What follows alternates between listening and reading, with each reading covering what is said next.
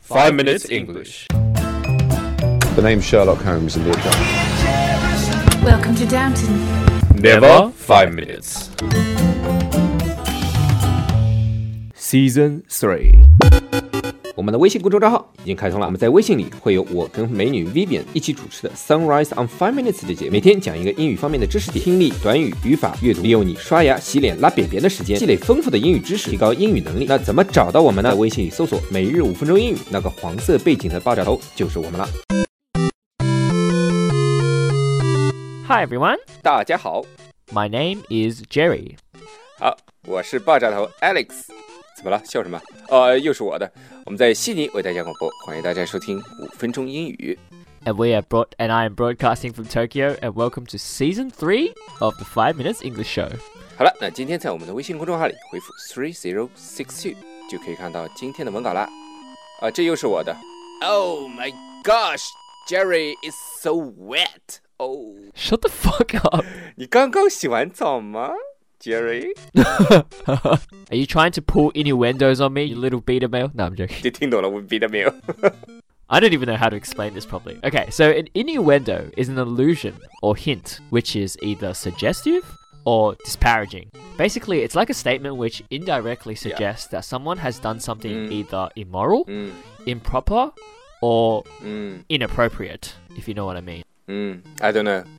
Okay, 你前面说的这个 allusion 是吧？allusion 呃 illusion, allusion illusion, allusion yes. allusion 指的是暗喻吗？ Yeah, yeah, basically. So an illusion. 你这个人毫不肯定啊。 Shut up.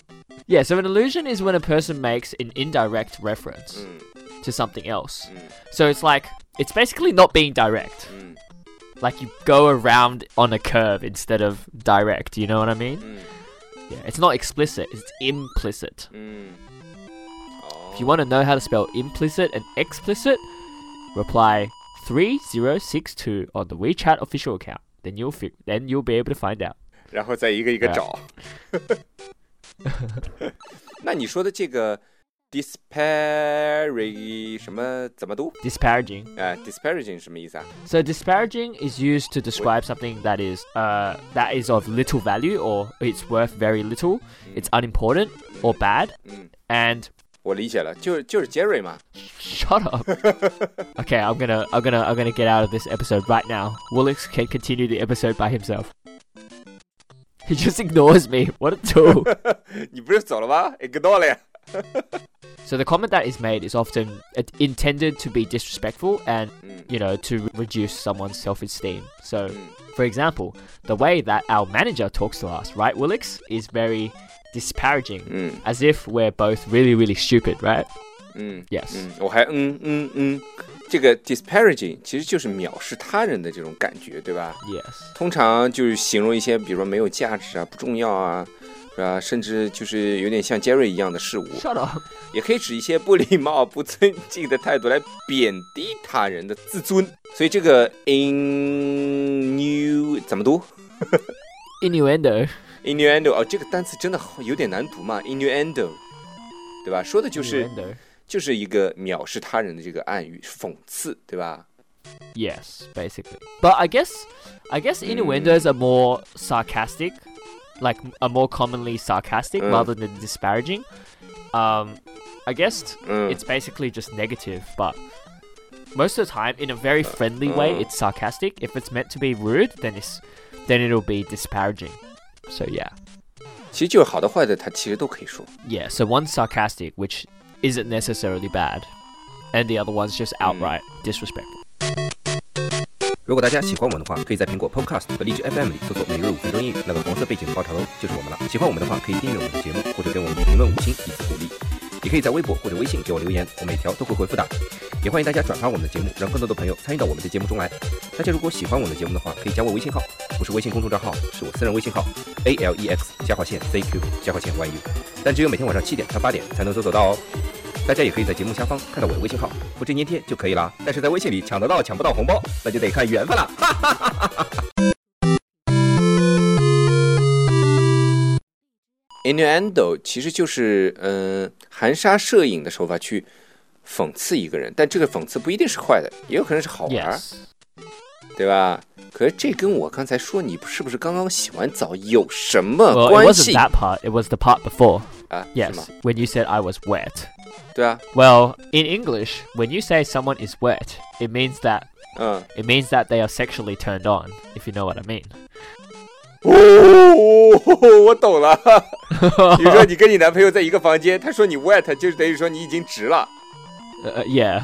我靠！ In, in in the case of girls, that would literally be wet. 没没没没没，In your case, it's boy。 Uh, yeah, in in your case, it's boy too. So don't act so happy. 咱俩是一对吗？操！ No. so yeah. 今天基本上就讲完了，对 Okay. 吧？嗯，好，今天我们讲了什么呢 We talked about innuendos. ？Innuendo，这好像是后面才讲的。Innuendo 就是一种暗示，就是一种呃含沙射影去讽刺人， Yes. 它叫什么 Uh, illusion. ？Allusion 就是暗喻。 That's right. So basically, for example, right? For example, if I say, "Oh, Woolix hasn't been very happy lately. He seems very upset." So perhaps I'm alluding to the fact that he is having some sort of personal Mm. issues at home or with his family or Mm. something. Because you know, at work, nothing's really happening. We know that because I work Mm. with him. But he's very unhappy, so I'm kind of alluding to the fact. I'm suggesting that he is having some personal Mm. problems. 我就听到你说我有他妈 personal problems， Do you know what personal problems mean? 当然 Oh, okay. Are you sure? pretty sure Okay, tell me.